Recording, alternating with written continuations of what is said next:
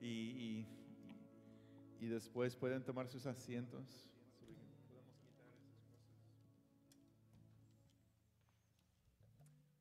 So, um, tengo algunos anuncios para ustedes hoy, pero primero vamos a abrir espacio aquí. Espero que estén muy bien.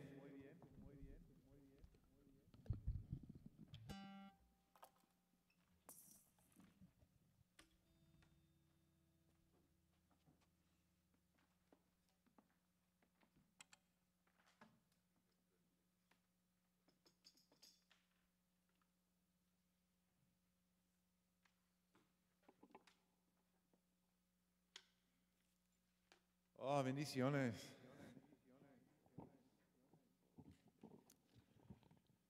Primero, eh, gracias a Dios por cada uno de ustedes eh, y su paciencia.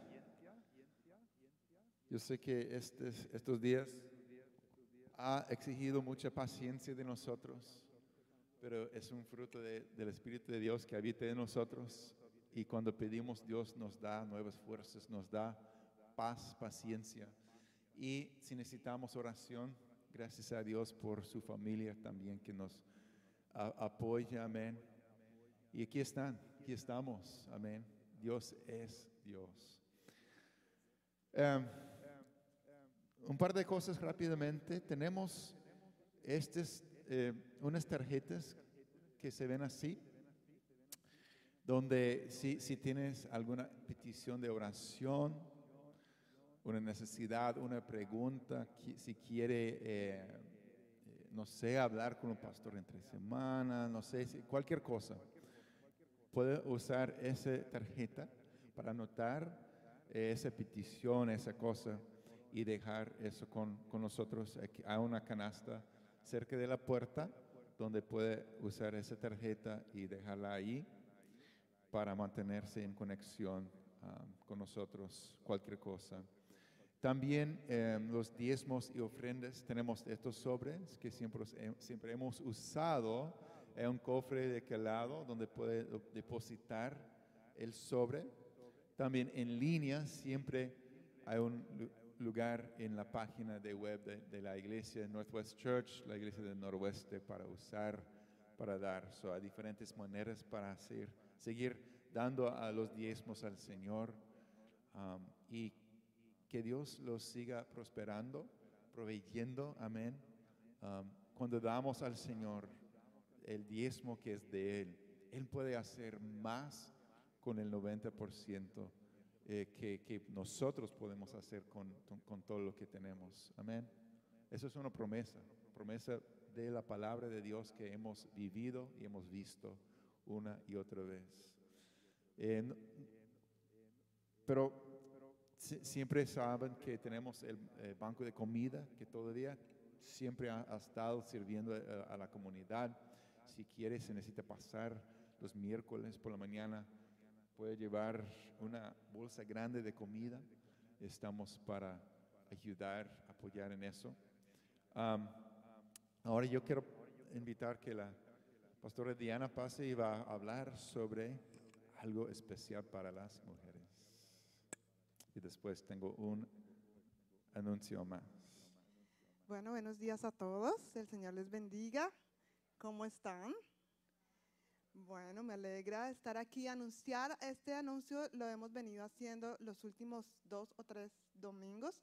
Y quiero invitar a las mujeres. Esto es para ti. Estamos, queremos invitarte a una mm, conferencia virtual que vamos a tener el 5 y 6 de noviembre. Esto tiene un costo de eh, 10 dólares. Eh, perdón, voy a abrir aquí mi- mis notas. Tiene un costo de 10 dólares para las mujeres que viven aquí en Federal Way. Y hoy les voy a contar todo lo que les he venido diciendo que tenemos sorpresas y tenemos sorpresas y tanto que les digo que tenemos sorpresas y nada que les digo cuál es la sorpresa. Bueno, hoy les voy a dar detalles. Resulta que en estas dos noches, el jueves, tenemos una invitada especial, la pastora Mariela de Padilla. Ella es la esposa del pastor de eh, la iglesia principal en Lima, Perú. Y ella va a estar con nosotros ese día jueves. Y el viernes va a estar también una invitada especial, se llama Diana de Martínez, aquí estoy. Va a ser más aburrido porque ya me conocen, pero voy a estar con ustedes el día viernes. También la idea de esto es que no solamente tengamos un tiempo para recibir de Dios, sino también vamos a tener espacio para una manualidad. ¿A quién les gustan las manualidades? Generalmente las mujeres somos muy laboriosas y nos gusta. Entonces, el valor de estos 10 dólares es porque nosotros vamos a hacer un paquetito con todo lo que necesitas para ese tiempo, con el material de las conferencias que vamos a tener, pero también con todos los materiales que necesitas para llevar a cabo esta manualidad. Entonces, la inscripción de esta actividad va a ser hasta el próximo domingo, 25 de octubre. Alicia Fernández, si puedes levantar tu mano. Alicia Fernández va a estar al final, porque ustedes saben las salidas por aquí. Ahí al lado del cofre de los diezmos, Alicia Fernández va a estar anotando y recibiendo el dinero si tú lo tienes hoy. Pero también hay otra opción que tú puedes inscribirte en línea. Entras a la página de la iglesia y allí está el evento donde tú puedes pagar también con tarjetas si eso te queda más, más fácil. Por eso las inscripciones las vamos a cerrar el día 25 porque nos queda un domingo, ¿verdad? El primero de noviembre vamos a estar repartiendo este material aquí en la iglesia. Si tú vienes al, servicio eh, en vivo, vas a recibir tu material en la entrada.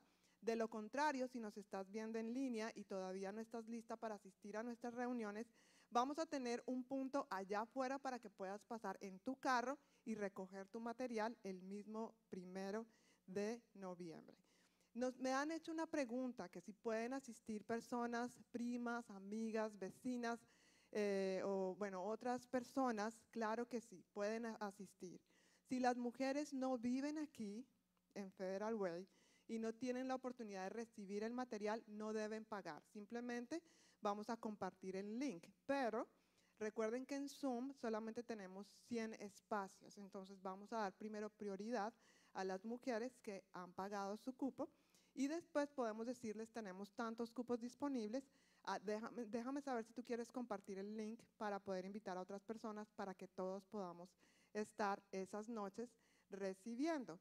Y quiero aquí invitar a los esposos a que ustedes puedan, por favor, ayudar a que sus esposas puedan eh, apartar este tiempo para este, este tiempo especial, donde yo sé que Dios nos va a hablar, donde Dios nos va a consentir, donde Dios nos va a mimar mucho esas noches. Entonces, para que juntos puedan trabajar en equipo y que nuestras mujeres puedan tener ese espacio. Amén, hombres. No, no los, no los veo muy convencidos. Amén, hombres. Amén. Amén. Amén. Entonces, de verdad, esto era lo que quería compartir. Y en la entrada tenemos también a Ana Gladys que tiene algunos de estos volantitos en caso de que tú quieras llevar algunos para invitar a algunas mujeres a una, vecinas o algo así. O también tenemos esta misma imagen de manera digital, si te parece más fácil compartirla por las redes sociales. ¿Estamos? No te pierdas este tiempo, que el Señor te bendiga.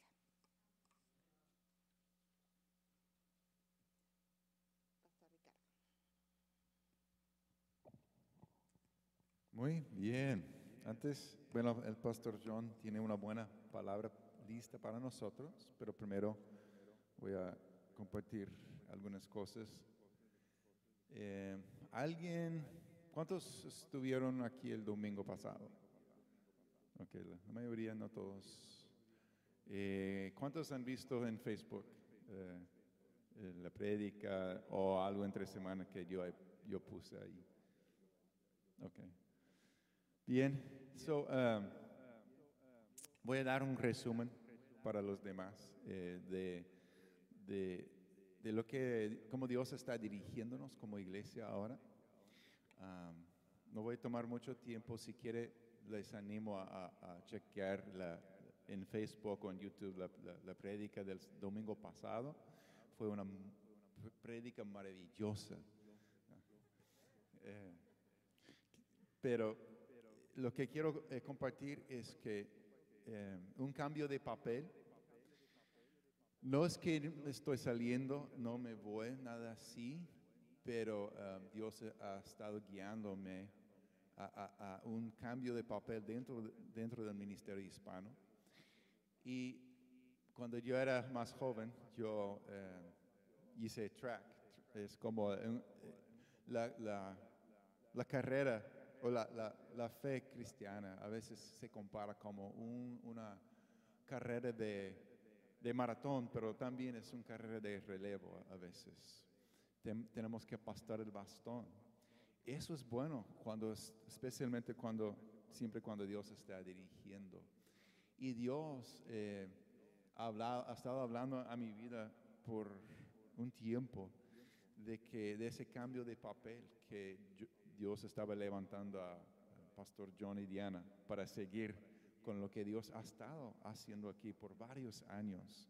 Gracias a, Dios por el labor fiel y, y bueno de, de Pastor Pablo y, su esposa que estuvieron aquí por siete años. Dios me llamó aquí y he servido por cuatro años y medio como pastor líder aquí. Y ahora Dios ha, ha confirmado claramente que es, es tiempo de pas- pasar, pasar el bastón de ser pastor principal a los próximos pastores. Y Dios nos ha bendecido como iglesia con buenos pastores. Entonces, eh, tengo mucha paz y, yo voy a seguir aquí. Obviamente si Dios me envía a algún lado, voy a ir porque somos de Él, ¿verdad? Pero mientras tanto, eh, aquí estoy. Eh, voy a seguir con las alabanzas.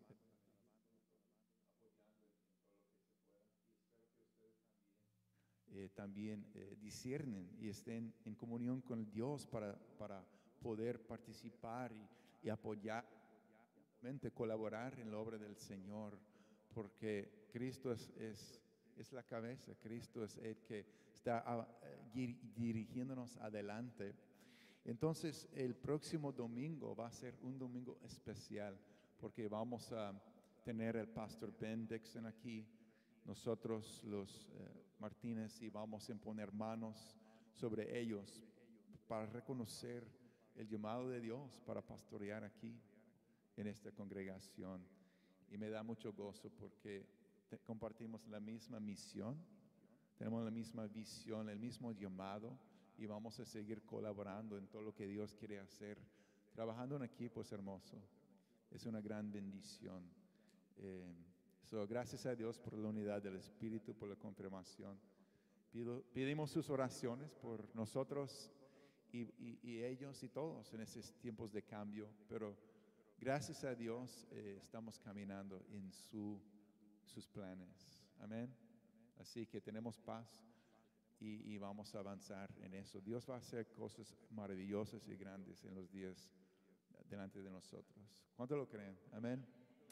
Lo- lo- los amo y, y- y gracias por ser, wow, una congregación tan eh, fiel que ama al Señor, que ama su palabra, que ama el uno al otro.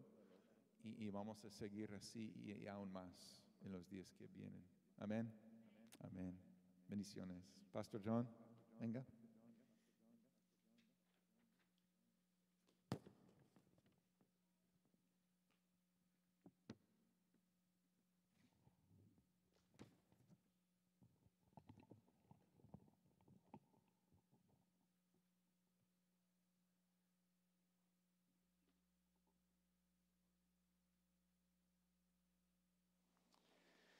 Muy buenas tardes familia, que el Señor les bendiga. Bienvenidos a nuestra reunión dominical de la Iglesia del Noroeste. Como dice Pastor Ricardo, apreciamos muchísimo sus oraciones durante este tiempo de cambios. En realidad ha sido un tiempo bastante amplio de muchísimos cambios, no solamente para nosotros en este rol, pero para todos nosotros, ¿verdad? Este año ha implicado muchos cambios pero también a lo interno de la iglesia. Nosotros como iglesia del noroeste, si miramos hacia hace un año atrás, desde hace un año tenemos un pastor principal nuevo, Pastor Ben Dixon, como nuestro pastor líder, y a lo interno de la iglesia hemos estado viviendo muchos cambios, muchas transiciones, y ahora pues nosotros como congregación hispana también. Lo bueno de todos estos cambios, y vale la pena resaltar y recalcar, es que cuando son guiados por Dios, son una bendición. Amén. Cuando es Dios quien da la orden, pues Él es nuestro comandante en jefe y a Él le obedecemos. Él es la cabeza, Él es Señor, nosotros somos su cuerpo y nuestra responsabilidad es obedecerle y dirigirnos como Él quiere que nos dirijamos. Amén. Entonces, muchísimas, muchísimas gracias de verdad por su eh, apoyo durante este tiempo y por acompañarnos el próximo domingo también eh, durante este servicio que llamamos servicio de instalación o servicio de imposición de manos. De verdad lo agradecemos, lo apreciamos, eh, apreciamos muchísimo su compañía y su presencia este próximo domingo también.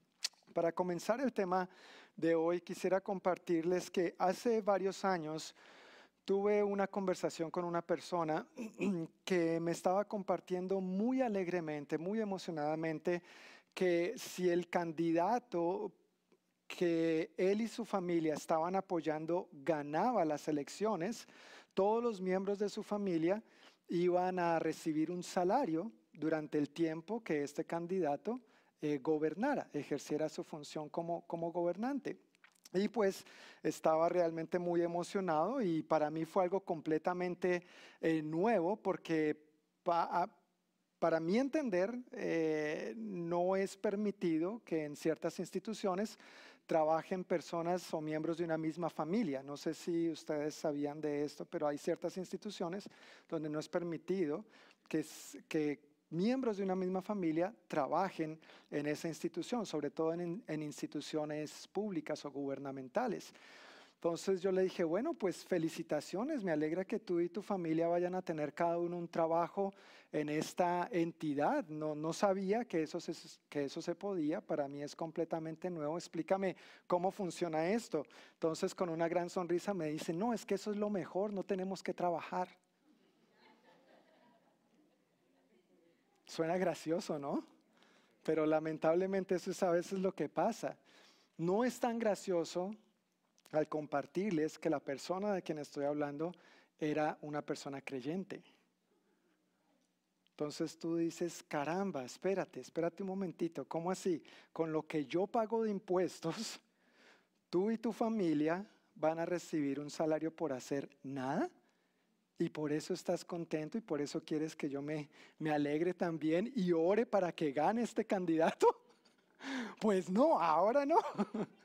¿Verdad? Ahora voy a orar es para, bueno, no voy a decir cómo voy a orar, pero, pero es interesante cómo a veces bajo ciertas circunstancias y como esta historia nos muestra, la sociedad en que vivimos nos ha llevado a una manera determinada de pensar, nos ha querido imponer una manera de pensar y de actuar que incluso no solamente en no creyentes, pero en creyentes también, bien sea por la falta de conocimiento o por la razón que sea, algunos creyentes podrían estar dispuestos a negociar no sus principios, no se trata de nuestros principios, se trata de los principios de Dios con tal de recibir un beneficio a cambio y nos vendemos por un plato de lentejas. Si se trata de una conveniencia, conveniencia o preferencia personal, podría ser que a veces caigamos en esto que el mundo ha querido imponernos. No importa lo que tenga que hacer, no importa las convicciones que tenga que vender, si es de conveniencia personal, si es de beneficio personal, aún pasando por encima de lo que Dios ha estipulado en su palabra, pues vamos a seguir adelante. Dada la fecha tan importante y trascendental que estamos por vivir el próximo 3 de noviembre aquí en los Estados Unidos, ¿sí saben qué ocurre el 3 de noviembre aquí en los Estados Unidos? ¿Qué ocurre? ¿El cumpleaños de quién? ¡Ey! ¡Feliz cumpleaños! A eso me refería, eso me vamos a orar y quedamos despedidos. Pero además de tu cumpleaños, gracias por dejarnos saber, vea buena publicidad. Y no sabía. Pero además de esta fiesta, hay otra fiesta en los Estados Unidos, la fiesta electoral, ¿verdad? Las elecciones presidenciales de los Estados Unidos. Y dada esta oportunidad, eh, yo quiero aprovechar realmente este momento de la historia que estamos viviendo para compartir algunas instrucciones que Dios nos da respecto a la autoridad y el gobierno civil. Ahora, antes de entrar en materia, antes de entrar en materia, yo quiero reconocer y estoy muy consciente de que este tema tiene la capacidad de generar bastante controversia y agitar los ánimos, aún entre los creyentes. ¿Sí o no? Sí, la verdad es que sí. porque unos pueda que tengamos unas preferencias y otros pueda que tengamos otra. Pero ¿sabe cuál preferencia debe primar? Esta, el Señor. Amén. Indistintamente a quien usted le vaya o no le vaya, lo que le guste, no lo que, no le guste, lo que sea su preferencia o conveniencia personal o lo que sea la mía, eso pasa a un segundo plano. Tenemos que fijarnos en lo que Dios ha estipulado en su palabra respecto a este tema. Así que yo no ignoro esta eh, capacidad que este tema tiene de generar controversia y agitar los ánimos. Pero por eso precisamente antes de entrar en materia yo quisiera mencionar un par de cosas. Número uno, mi intención, como en todo sermón, es compartir los principios que Dios nos ha dado en su palabra. Este tema de autoridad y gobierno civil bien se toca en la palabra. No es un tema al cual la Biblia haga una excepción. Es un tema como el amor, es un tema como el perdón, es un tema como Dios mismo, es un tema como la familia, es un tema como la crianza de los hijos, es un tema que hay que predicar desde el púlpito también. Y yo quiero que usted, por favor, entienda esto. Como en todo sermón, mi intención es compartir los principios que Dios nos da en su palabra. Y número dos, yo quiero pedirle que por favor escuche e interprete mi corazón. Quizá yo diga cosas que no le van a gustar, que no le van a caer bien, pero yo con humildad reconozco que no sé todos los detalles, pero juntos podemos aprender. Amén. Bajo estas dos premisas, bajo estos dos parámetros, entonces yo quiero comenzar antes que todo poniendo este tiempo en manos de Dios. Amén. Con mucho temor y mucho temblor. Padre, te damos muchísimas gracias, que tú eres tan sabio, tú eres un Dios lleno de tanta bondad y de tanta sabiduría. Y realmente nos has dado tremendas instrucciones en tu palabra respecto a este tema, así como a muchos otros en tu palabra. Oramos, Dios, disponiéndonos en espíritu, alma y cuerpo para recibir lo que tú tienes preparado para nosotros. Yo oro, Señor, que sobre todos nosotros, como individuos, pero como comunidad de creyentes, repose tu Espíritu Santo, trayendo una revelación más profunda, un entendimiento más amplio respecto a los principios tuyos concernientes a la autoridad y gobierno civil. Guárdanos de malos entendidos. No permita, Señor, que eso se preste para tergiversar tu palabra o tu verdad.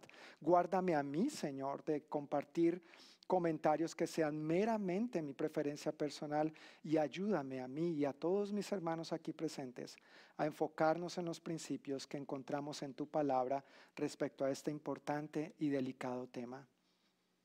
Sabemos que tú nos escuchas y tú nos respondes, Señor. En el nombre de Jesús. Amén. Si está de acuerdo conmigo, por favor, yo le agradezco un amén. Amén. Gracias, gracias. Para comenzar, yo quiero leer y vamos a proyectar aquí el artículo 17 de la Declaración de Fe de nuestra iglesia.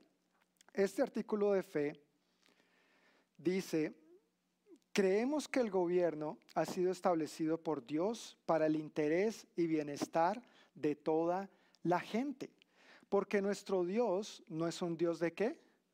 De confusión o desorden, que las leyes deben ser obedecidas que debemos orar y apoyar siempre a quienes representan al gobierno, excepto en lo que sea contrario a la voluntad de Dios. Que Jesús es el verdadero rey y que cualquier otro gobernante reina bajo su señorío y hasta donde Él lo permite. Amén.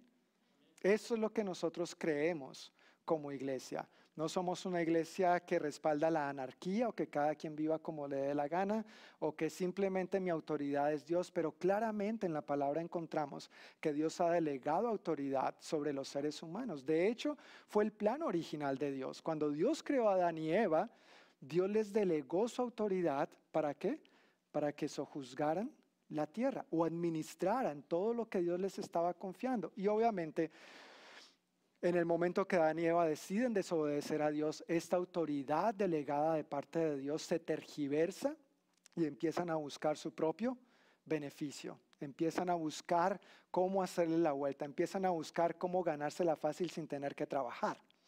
¿no es cierto? Entonces eso ya se remonta a los primeros inicios, al puro, puro, al mero, mero inicio de la creación. Y si bien es cierto que la Biblia toca ampliamente este tema, tanto en el Antiguo como en el Nuevo Testamento, hoy yo quiero centrarme en tres pasajes puntualmente del Antiguo Testamento para que nos sirvan de base y fundamento para lo que quisiera compartir también durante los próximos domingos.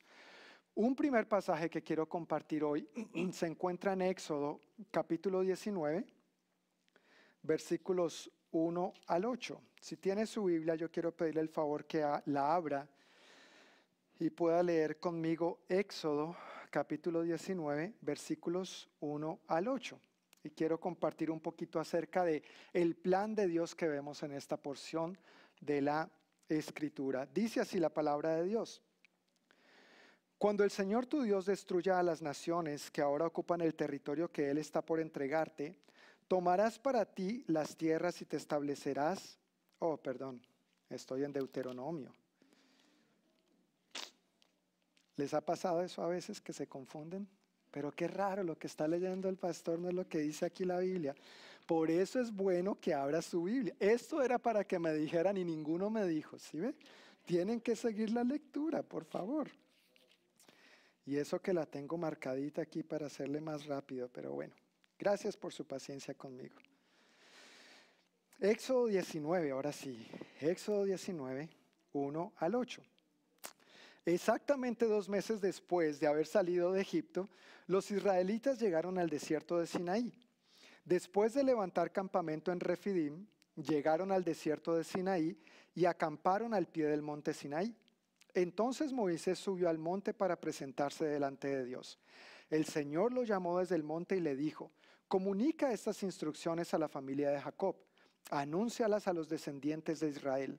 Ustedes vieron lo que hice con los egipcios, saben cómo los ayudé a ustedes sobre, cómo los llevé, perdón, a ustedes sobre alas de águila y los traje hacia mí. Ahora bien, si me obedecen y cumplen mi pacto, ustedes serán mi tesoro especial entre todas las naciones de la tierra, porque toda la tierra me pertenece Ustedes serán mi reino de sacerdotes, mi nación santa. Este es el mensaje que debes transmitir a los hijos de Israel. Entonces Moisés regresó del monte y llamó a los ancianos del pueblo y les comunicó todo lo que el Señor le había ordenado. Y todo el pueblo respondió a una voz, haremos todo lo que el Señor ha ordenado. Entonces Moisés llevó al Señor la respuesta del pueblo. Este plan original de Dios tiene que ver con cuando Dios rescató a su pueblo de la esclavitud egipcia. Eh, pasan el Mar Rojo, los lleva por el desierto y llegan finalmente a un lugar conocido como el Monte Sinaí.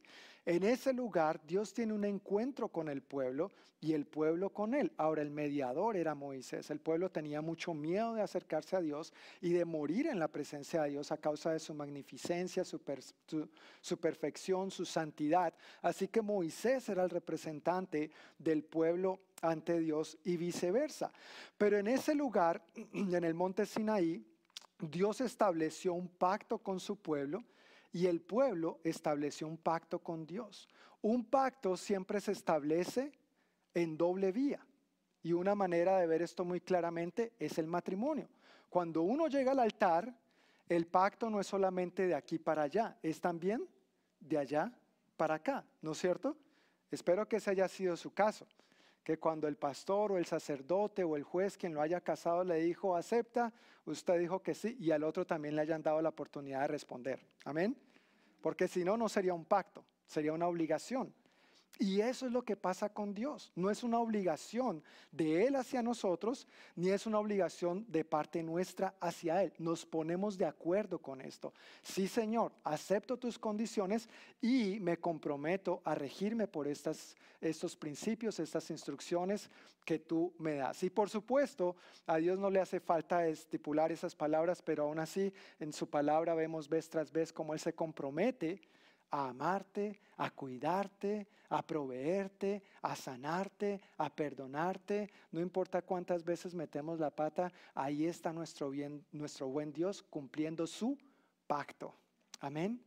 Este es el Dios de pactos que la Biblia nos revela y en el cual los cristianos hemos decidido creer y confiar. En los inicios de la nación de Israel, este fue el pacto que Dios estableció con ellos y ese pacto se basaba en la obediencia a Dios, en permitirle a Dios ser su rey, ser su gobernante, su autoridad en todas las esferas de la vida no solo en algunas, no solo en las que fueran de mi preferencia o conveniencia personal, sino en todas las esferas de la vida, lo familiar, lo social, lo personal, lo laboral y por supuesto como Estado o como nación.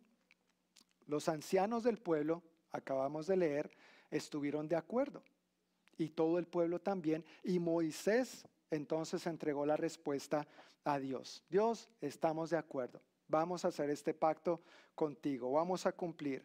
Dios entonces, si pasamos al capítulo siguiente de Éxodo, eso fue Éxodo capítulo 19, Éxodo capítulo 20, ya que están de acuerdo en el pacto, viene lo que conocemos como los diez mandamientos, un decálogo, una lista de diez mandamientos, la cual debía regir al individuo a, la persona que pertenecía al pueblo de Dios, pero también debía regir, regir perdón, a la nación entera.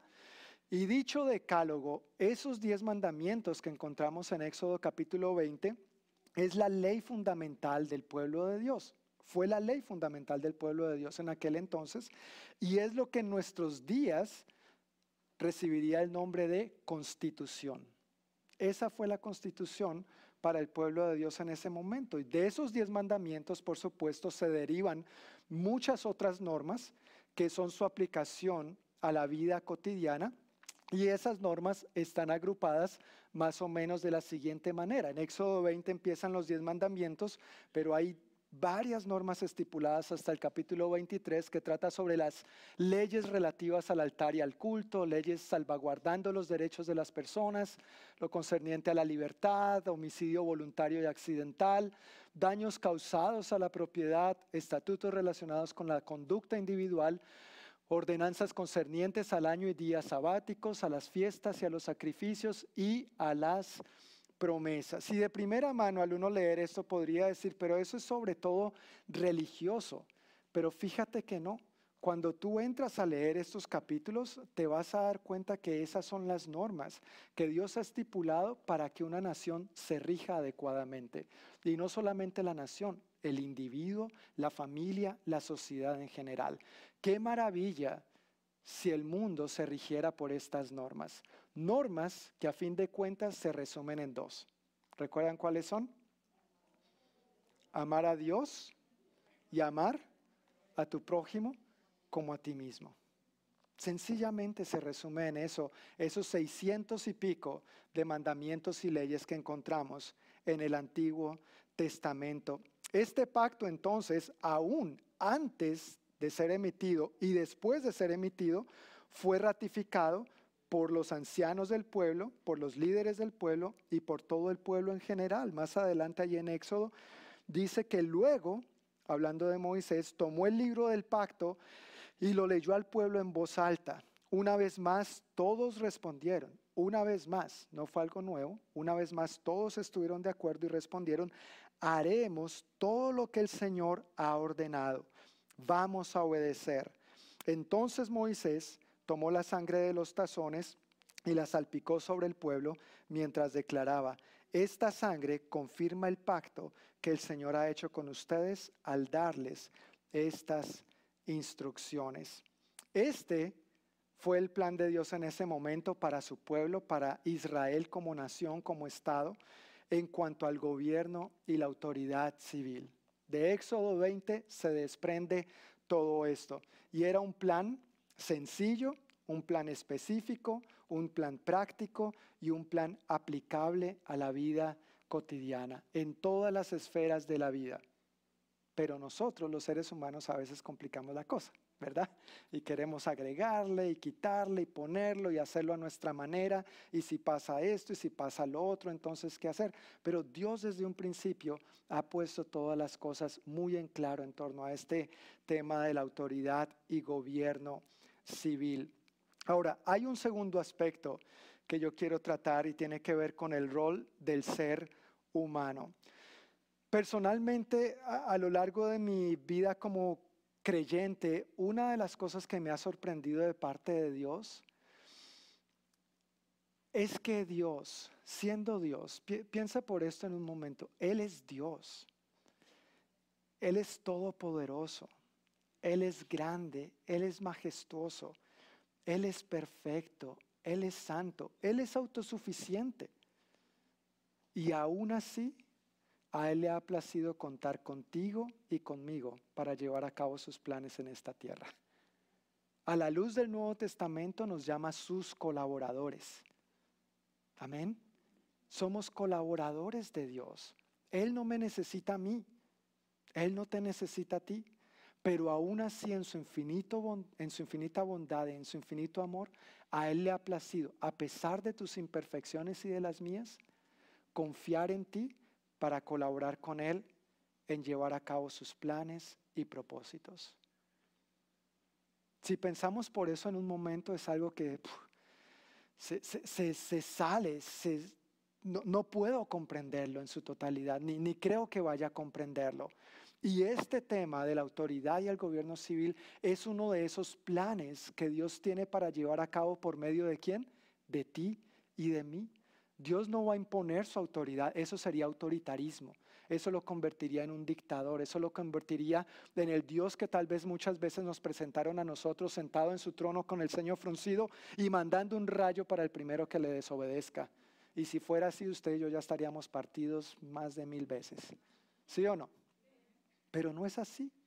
Por el contrario, nos alcanza con su gracia, con su misericordia y nos invita. Ven hijo, ven hija, llevemos esto a cabo juntos. La autoridad y el gobierno que Dios quiere ejercer cuenta, Él cuenta con nosotros. En el caso del pueblo de Israel, Dios había instruido a Moisés para que guiara al pueblo y lo gobernara, ejerciendo la autoridad que él le había delegado. No fue una autoridad que Moisés se impuso o él era el más carismático del pueblo. De hecho, si recuerdas cuando Dios lo llamó, él dijo, no, yo no puedo y se presume que Moisés era tartamudo, ¿verdad? Yo, yo, yo, yo, yo, yo, yo, no, no, no, no, no, no, no, yo no puedo. Está bien, tú no puedes, ahí está tu hermano, pero tú eres mi elegido y por medio de tu hermano, entonces vas a hablar a Faraón. Pero por medio tuyo, por medio mío, Dios quiere igualmente hacer grandes cosas en este sentido hoy en día, pero no eres tú, no soy yo, no es nuestro carisma, no es cuán inteligentes seamos, no, son, eh, no es cuán preparados seamos, es por la gracia de Dios. Es una autoridad delegada de Dios sobre ti y sobre mí como sus representantes en esta tierra.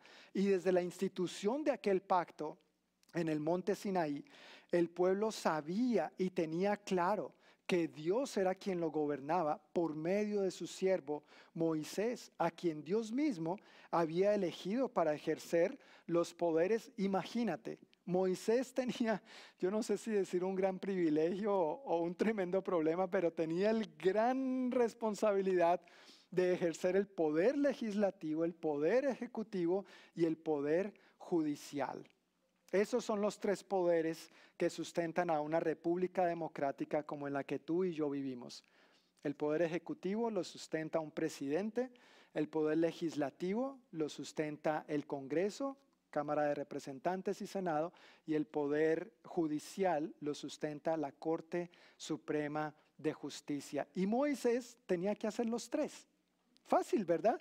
Sencillo.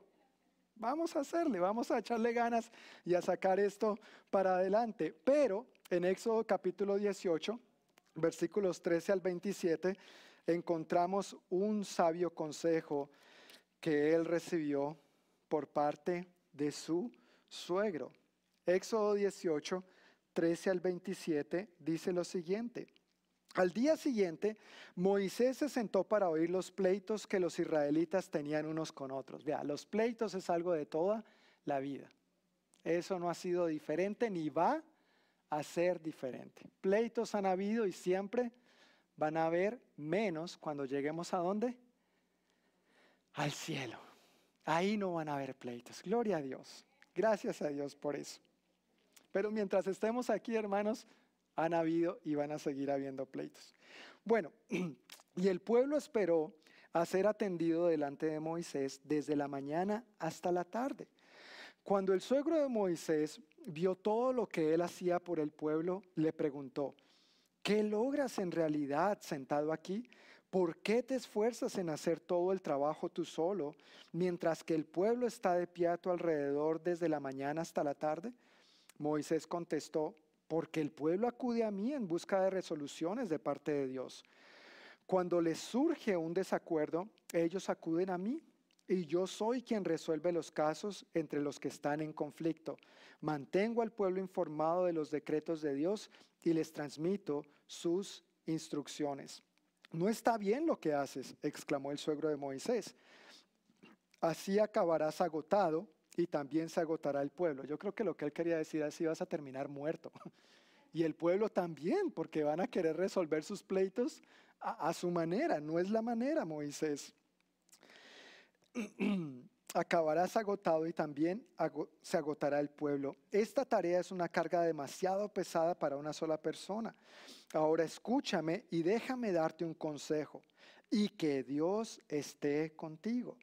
Tú debes seguir siendo el representante del pueblo ante Dios, representándole los conflictos. Enséñale los decretos de Dios, transmíteles sus instrucciones, muéstrales cómo comportarse en la vida. Sin embargo, elige de entre todo el pueblo a algunos hombres con capacidad y honestidad, temerosos de Dios y que odien el soborno. Señor, esto es lo que necesitamos hoy en día, por favor. Nombra a los jefes de grupos de mil, de cien, de cincuenta y de diez personas. Ellos tendrán que estar siempre disponibles para resolver los conflictos sencillos que surgen entre el pueblo pero los casos más graves te los traerán a ti. Deja que los jefes juzguen los asuntos de menor importancia. Ellos te ayudarán a llevar la carga para que, para que la tarea te resulte más fácil. Si sigues este consejo y si Dios así te lo ordena, serás capaz de soportar las presiones y la gente regresará a su casa en paz. Moisés escuchó el consejo de su suegro y siguió sus recomendaciones. Eligió hombres capaces de entre todo Israel y los nombró jefes del pueblo. Los puso a cargo de grupos de mil, de cien, de cincuenta y de diez personas. Estos hombres estaban siempre disponibles para resolver los conflictos sencillos de la gente. Los casos más graves los remitían a Moisés, pero ellos mismos se encargaban de los asuntos de menor importancia. Poco tiempo después, Moisés se despidió de su suegro, quien regresó a su propia tierra. Vale la pena aclarar que el suegro no se quedó. Los suegros son una bendición. Amén. Y a veces dan muy buenos consejos y gracias a Dios por mis suegros, ellos me han dado varios buenos consejos en varias ocasiones. Pero vale la pena la aclaración que hay hace la Biblia, ¿no? Y él regresó a su casita. Gloria a Dios por eso. Bueno, ese no es el tema, eso para otra oportunidad. Pero en este caso, de verdad que Jetro le dio un consejo muy válido a Moisés. Si tú llevas a cabo esta tarea solo, prácticamente tú vas a morir y el pueblo va a morir contigo. No puedes llevar a cabo esto solo. Y es una manera en la que Dios delegue, lleva autoridad y gobierno en esta tierra. Es como funciona la familia, ¿no es cierto? ¿Hay autoridad y gobierno en casa, en la familia? ¿Sí o no? Claro que sí, la hay. Y por si no lo sabes, no son los niños. Lo siento niños, lo siento jovencitos que todavía viven en casa de padre y madre, pero no son ustedes la autoridad. No son ustedes quienes se gobiernan. La autoridad es papá y mamá. Y hay una cabeza y una responsabilidad grande sobre nosotros, el hombre, como sacerdotes y cabeza del hogar. Y así funciona la sociedad, y así funciona la iglesia, y así funciona la escuela, y así debe funcionar las cosas normalmente. Pero hoy en día el mundo nos ha pretendido vender la idea de que cada quien haga lo que le dé la gana. Y eso hay que respetarlo. Y debe ser respetable. No, no hay que respetarlo, ni es respetable, porque en el momento que se pierde el sentido de autoridad y de gobierno, este mundo se vuelve un caos peor de lo que ya estamos metidos. Si con figuras de autoridad estamos como estamos, imagínense a dónde llegaríamos si se terminan las figuras de autoridad de gobierno en nuestra sociedad? Y bueno, vamos a hablar más en detalle de eso después. en dos domingos, no me quiero adelantar a esa parte, pero lo que quiero resaltar de este texto es el versículo 21. No cualquiera ayudaba a Moisés a ejercer la autoridad que Dios le había delegado. ¿Quiénes podían ayudar a Moisés en esta tarea? Mira el versículo 21. Elige de entre todo el pueblo a algunos hombres con capacidad, honestidad, temerosos de Dios y que odien el soborno. ¿Será que seguimos necesitando estos rasgos hoy en día? Si tú te das cuenta, no habla de una carrera política, sin denigrar la carrera política. Las ciencias políticas creo que es una de las más complejas, definitivamente en estos tiempos, sobre todo con las cosas tan locas que están pasando en nuestro mundo. Pero no se trata solo de tener la educación académica necesaria, se trata de un asunto de carácter. Se trata de ser hombres y mujeres temerosos de Dios. Se trata de ser hombres y mujeres que no codician. Se trata de ser hombres y mujeres que sepan que están ahí para servir a Dios y para servir a sus semejantes. Se trata de hombres y mujeres que detesten el soborno. Pero en este tiempo parece que eso fuera la regla, parece que eso fuera lo normal. Y si no lo llevan a cabo, entonces es el rarito.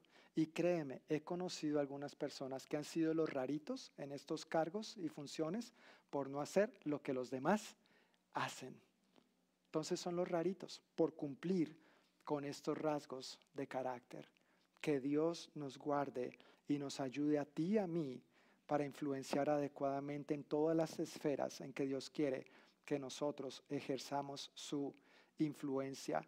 El, el rol perdón, del ser humano es ponerse al servicio de Dios. Al ponernos al servicio de Dios, vamos a cumplir con sus requisitos, con sus expectativas, no con las que este mundo nos imponga, con la corriente que este mundo nos quiere, con la que este mundo nos quiere llevar, sino que vamos a estar allí entendiendo que Dios tiene unos parámetros, que Dios tiene unos requisitos y son sus requisitos los que debemos cumplir en este sentido.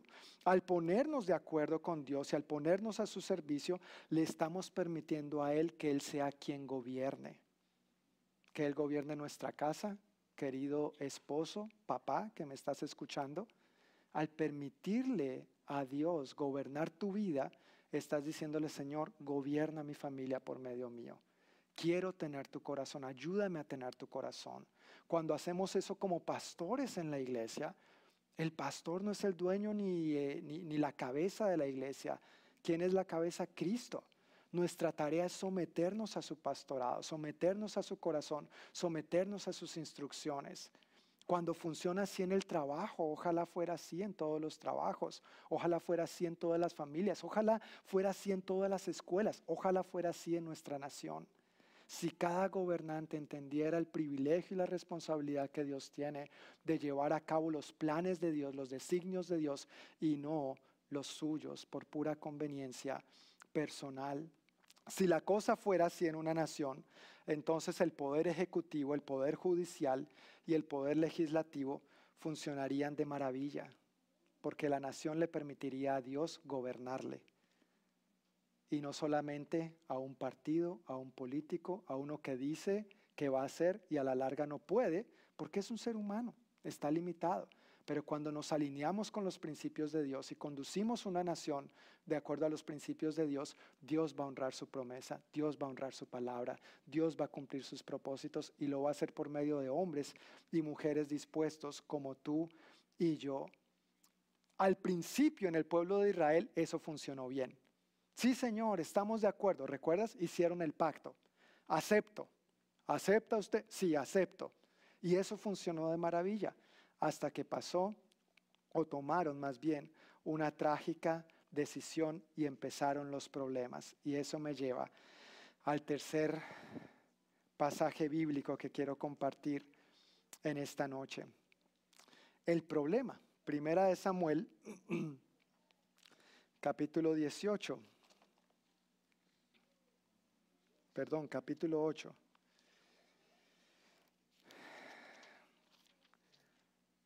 Voy a leer todo el capítulo, versículos 1 al 22. Cuando Samuel envejeció, aquí ya nos estamos dando un gran, un gran brinco, un gran salto en la historia. Cuando Samuel envejeció, nombró a sus hijos como jueces de Israel, Joel y Abías. Sus hijos mayores establecieron su corte en Beerseba, pero ellos no eran como su padre, porque codiciaban el dinero y aceptaban sobornos y pervertían la justicia. Finalmente, todos los ancianos de Israel se reunieron en Ramá para hablar del asunto con Samuel. Mira, Samuel, le dijeron, ya eres anciano y tus hijos no son como tú. Danos un rey para que nos juzgue así como lo tienen las demás naciones. Samuel se disgustó con esta petición y fue al Señor en busca de orientación. Haz todo lo que te digan, le respondió el Señor, porque me están rechazando a mí y no a ti. Ya no quieren que yo siga siendo su rey. Desde que los saqué de Egipto, me han abandonado continuamente y han seguido a otros dioses. Y ahora te tratan a ti de la misma manera.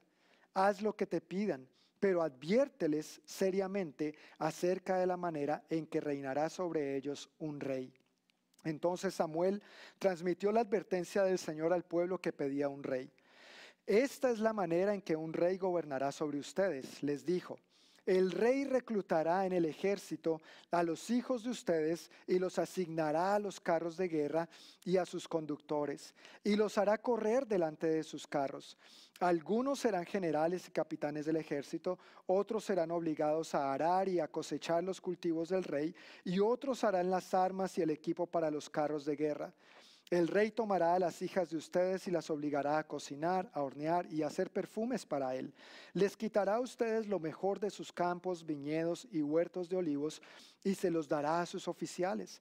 Tomará una décima parte de su grano y de sus cosechas de uvas y las repartirá entre sus oficiales y miembros de la corte. Les quitará a sus esclavos y esclavas y les exigirá lo mejor de sus ganados y burros para su propio uso les exigirá la décima parte de sus rebaños y ustedes serán esclavos.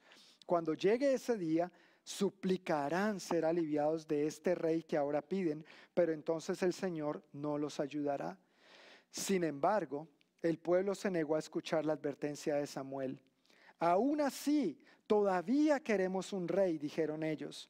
Nuestro deseo es ser como las naciones que nos rodean. El rey nos juzgará y será nuestro líder en las batallas.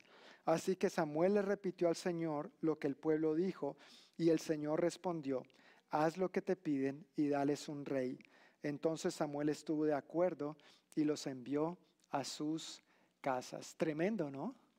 ¿No les parece tremendo? Danos un rey, queremos. No, no, no, un momentito, si les doy un rey, esto es lo que... No importa, queremos un rey. Queremos un rey. Y este Samuel había sido un tremendo hombre de Dios, devoto, consagrado a Dios, con un tremendo corazón. Fue el único, si mal no recuerdo, que sirvió a Dios como sacerdote, como profeta y como juez de Israel. Tuvo los tres cargos. Y los hijos de él, por derecho, debían ser los siguientes jueces. En esta época de la historia de Israel, ya quienes gobernaban al pueblo eran los jueces. Había un sistema de eh, gobierno y autoridad que eran los jueces. Pero estos hijos de Samuel eran unos tremendos. ¿Sí leyeron al principio conmigo? Eran tremenditos. ¿sí? Ellos hacían lo que querían. Dice ahí que eh, pervertían la justicia, codiciaban el dinero y aceptaban sobornos. Tremendo. Tremendo, una realidad que se sigue viendo hoy en día también. Se pervierte la justicia, se aceptan sobornos y se codicia el dinero. Pero el pretexto del pueblo para tener un rey fue echarle la culpa a los hijos de Samuel. Mira Samuel, esos hijos tuyos no sirven. Sabemos que ellos deben ser los siguientes jueces, pero no los queremos a ellos. Son terribles. Ellos no sirven para esto, no están calificados. Así que por favor, queremos, exigimos un rey. Ellos le echaron el agua sucia a los pobres hijos, bueno, ni tan pobres, ¿no? A los hijos de Samuel, pero más que una realidad fue un, pretexto, porque en realidad, si prestamos atención al pasaje, en dos ocasiones mencionan que la verdadera motivación de pedir un rey era ser como las demás naciones de la tierra. Queremos ser como los demás. No queremos ser los raritos. Queremos ser como los demás, que, que, nos gobiernen jueces, que nos gobiernen profetas, que nos gobiernen sacerdotes. No, queremos tener un rey como las demás naciones de la tierra. Imagínate el dolor de Dios, habiendo hecho todo lo que había hecho por ellos durante tanto tiempo. Y ahora está diciendo, ¿saben qué? Con esto lo que están queriendo decir es que me están rechazando a mí. Ustedes están pidiendo rey y no se han dado cuenta que yo he sido su rey durante todo este tiempo. Un rey benévolo, un rey bondadoso, un rey misericordioso, un rey que cuando han fallado y se han apartado de mi pacto, teniendo yo todo el derecho de acabar con ustedes, aún así les he prolongado mi misericordia, mi gracia, mi perdón y mi amor, y no he faltado a mi palabra ni a mis promesas, y ahora lo que quieren es un rey terrenal. Dense cuenta que me están rechazando a mí. No me importa, no nos importa. Queremos un rey como las demás naciones de la tierra, pero así es como los, va a gobernar un rey terrenal. Yo no los he gobernado así ni los voy a gobernar así. No importa, queremos un rey terrenal. Duro, ¿no? ¿No, no, no les da un poquito de dolor pensar que esta fue la actitud del pueblo en aquel entonces frente a Dios? Y es duro pensar que a veces esta sigue siendo nuestra misma actitud hoy en día. No queremos ser los raritos que decimos que nos regimos por lo que dice este libro que muchos consideran anticuado y pasado de moda. No queremos que nos miren como los extraños. Queremos ser como las demás naciones de la tierra. Queremos ser normales. Y sin darnos cuenta estamos hiriendo y lastimando la autoridad, el señorío, la soberanía, el reinado de Dios en nuestra vida. Nadie, mis queridos hermanos, nos va a tratar también como nos trata nuestro Rey de Reyes y Señor de Señores. Nadie como Él. Por más buen gobernante que tengamos, por más buen presidente, por más buen pastor en una iglesia, nadie nos va a tratar como Jesús nos trata. Él es el único digno de toda nuestra confianza y de toda nuestra esperanza en estas áreas, en esta área de nuestra vida. El problema de haber querido un rey como las demás naciones de la tierra entonces fue que ellos rechazaron el gobierno, la autoridad y el rey que ya tenían, a Dios mismo. Y este mismo problema ocurre con las naciones hoy en día, cuando ponemos nuestra esperanza en un gobernante, en un político o en un partido político. Es que si sigue el que está en, poder, en gobierno, las cosas van. No es que si cambiamos hermano, que su esperanza y la mía estén en Jesús. El único que realmente puede intervenir divina y poderosamente en nuestra nación, en nuestra vida y en todas las naciones de la tierra, tiene nombre propio, se llama Jesús y no es de ningún partido político. Amén. Pero mientras pongamos nuestra esperanza en un partido, en un cambio de gobierno, o que siga el gobierno este o aquel, el otro, en que pongamos por encima nuestras preferencias personales respecto a un gobernante u otro, eso no va a ser una gran diferencia.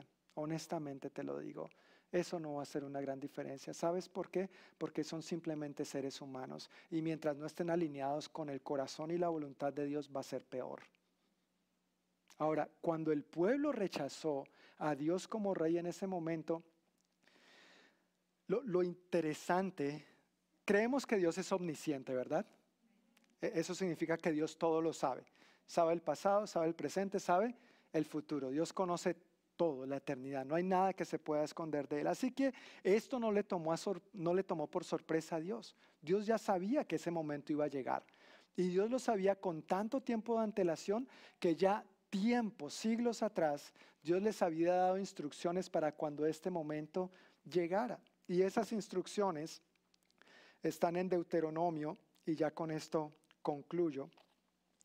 Deuteronomio capítulo 17, versículos 14 al 20, dicen lo siguiente.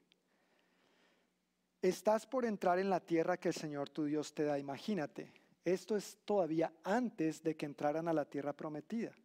O sea, muchísimo, muchísimo, muchísimo tiempo antes. Estás por entrar en la tierra que el Señor tu Dios te da. Cuando tomes posesión de ella y te establezcas allí, tal vez se te ocurra pensar, deberíamos tener un rey para que nos gobierne, tal como tienen las naciones que nos rodean. Dios ya sabía que eso iba a pasar en algún momento. Si tal cosa sucediera, asegúrate de designar como rey al hombre que el Señor tu Dios elija. Tendrás que nombrar a un hermano israelita, no podrá ser un extranjero. El rey no deberá construir grandes establos para sí, ni enviar a su gente a Egipto para comprar caballos, porque el Señor te ha dicho, nunca vuelvas a Egipto. El rey no deberá tomar muchas esposas para sí, porque ellas apartarán su corazón del Señor. Tampoco deberá acumular para sí grandes cantidades de oro y plata.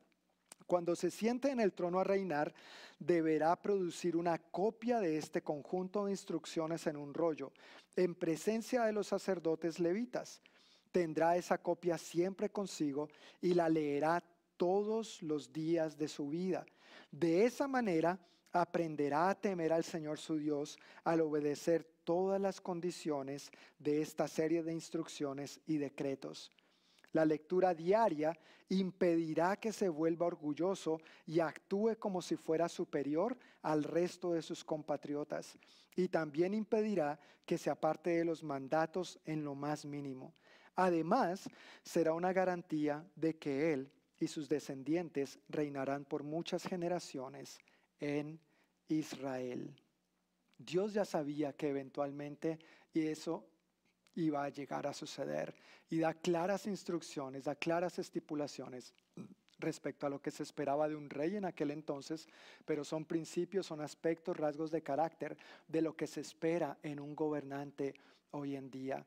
Hace un momento en Éxodo vimos gente capaz, gente que odie, la, que, no reciba sobornos, gente temerosa de Dios, gente que deteste la codicia y ahora aquí vemos otra serie de rasgos de carácter. ¿Cuáles son los criterios que tú y yo, queridos hermanos, tenemos en cuenta al elegir, al votar, si puedes votar por un gobernante? ¿Prima tu preferencia personal o prima lo que dice la palabra de Dios? Es tu conveniencia personal la que se ve en juego y aún a pesar de tu conveniencia personal, ¿estás dispuesto a obedecer lo que Dios ha dicho en su palabra? ¿O vas a negociar esos principios? Yo creo que estamos viviendo en un momento único de la historia, pero vuelvo y reitero que nuestra esperanza está en el Señor. Que nuestra esperanza está en el Señor y no en un gobierno, no en un político, no en un partido político, sino en Dios quien realmente puede hacer un gran cambio. El versículo 15 de Deuteronomio 17 dice o menciona,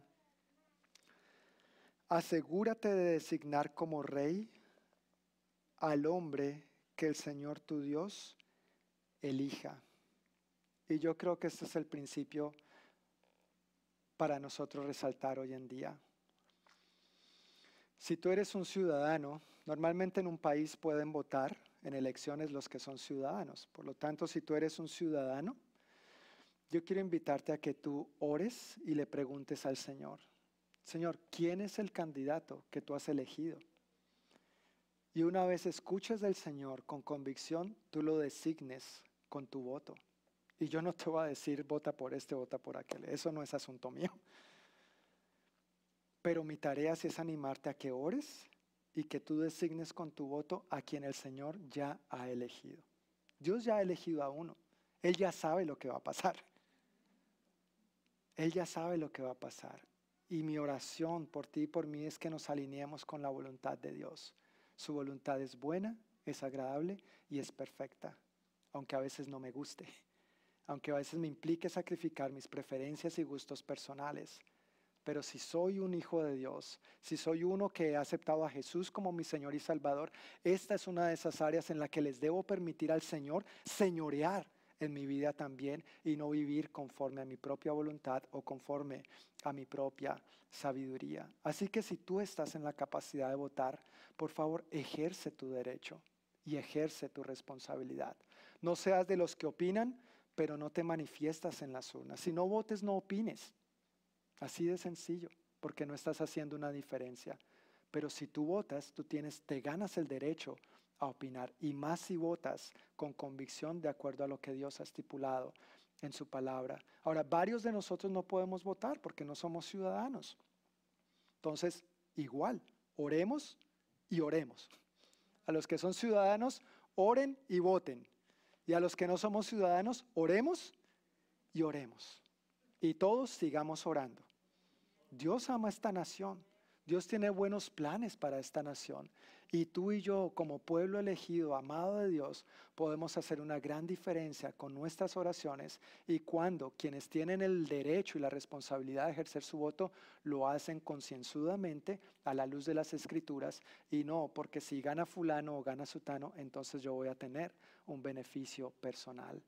Con esto, hermanos, yo quiero concluir por hoy, pero como mencioné al principio, es solamente para sentar la base de lo que quiero compartir, los siguientes principios que quiero compartir por los próximos domingos. Así que ojalá, por favor, no se pierda los próximos servicios o a quienes nos están viendo online, que no se pierdan, por favor, las prédicas de los próximos domingos para dar continuidad a este tema que es aplicable no solamente para nosotros aquí en los Estados Unidos por la temporada que estamos viviendo, pero los principios de Dios son aplicables en cualquier rincón del planeta Tierra.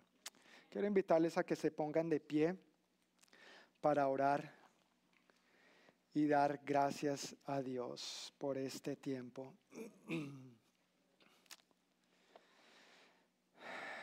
Padre Santo, te damos muchísimas gracias por tu palabra una vez más reconocemos que en ella nosotros encontramos la sabiduría que necesitamos para todas las áreas de nuestra vida, aún para esta, Señor. En cuanto a la autoridad y los gobernantes, oramos, Señor, pidiéndote que nos ayudes en tu gran misericordia a alinearnos con tu buena voluntad. Tú ya tienes designado a alguien, Señor, para gobernarnos y hablando puntualmente de nuestra situación para ser nuestro presidente por cuatro años, Señor, en el futuro. Y pedimos, Dios, que esta persona que tú ya has elegido sea la que llegue a esa posición de honor, pero también de autoridad y de responsabilidad. Desde ahora bendecimos a esa persona, Señor, pidiendo que tú inclines su corazón a hacer tu voluntad que tú alinees su corazón con el tuyo, Señor. Como leímos en tu palabra, que no sea altivo, que no sea orgulloso, que sea temeroso de ti, Dios. Que sea una persona que realmente busque bendecir a esta nación, servir a esta nación, Señor, y con la gran influencia que este país tiene en todas las naciones de la tierra, que esa bendición fluya, Señor, hacia otras naciones del mundo también. Señor, queremos pedirte también perdón por todo aquel momento en el que de pronto nuestros principios hayan sido comprometidos por preferencias o conveniencias personales. Guárdanos, Señor, de vivir de semejante manera y ayúdanos a alinearnos con tu voluntad en esta área de nuestras vidas también. Tú eres nuestro Señor y en esta área también queremos honrarte y permitirte gobernar, señorear en nosotros y a través de nosotros como tus representantes en esta tierra. Oramos, Señor, desde ahora también para que estas semanas que quedan hacia las elecciones y después de las elecciones sean semanas en las que reine tu paz, Señor, aún entre nosotros los creyentes, que esto no nos divida, que esto no genere controversia, ni separación, ni disgustos entre nosotros. Si hay algo en lo que estamos de acuerdo, es que tú eres rey y tú reinas sobre nuestras vidas, Señor. Así que estos asuntos, aunque son importantes y trascendentales, que no generen división entre nosotros, sino por el contrario, que nos dispongamos a una mayor unidad al exponernos a la luz de tu palabra y a la luz de los principios que encontramos en ella respecto a la autoridad y el gobierno civil. Oro también, Padre, que tú bendigas a cada uno de los que están aquí presentes. Que tú, Señor Dios, te glorifiques en cada uno de ellos, mis hermanos, en el transcurso de esta semana. Guárdalos de todo mal y peligro. Suple para todas sus necesidades conforme a tus riquezas en gloria en Cristo Jesús. Y permítenos, Señor, esta semana vivir de tal modo que manifestemos en nuestros hogares, en nuestros lugares de trabajo, en las escuelas de nuestros niños, en nuestra sociedad, que manifestemos tu gobierno y tu autoridad, Señor. Úsanos como instrumentos de tu gloria en esta área de nuestra sociedad también. En el nombre de Jesús. Amén y amén. Amén. Que el Señor les bendiga, mis queridos hermanos, que tengan una excelente semana y con el favor de Dios nos vemos el próximo domingo a la misma hora por el mismo canal. Bye bye.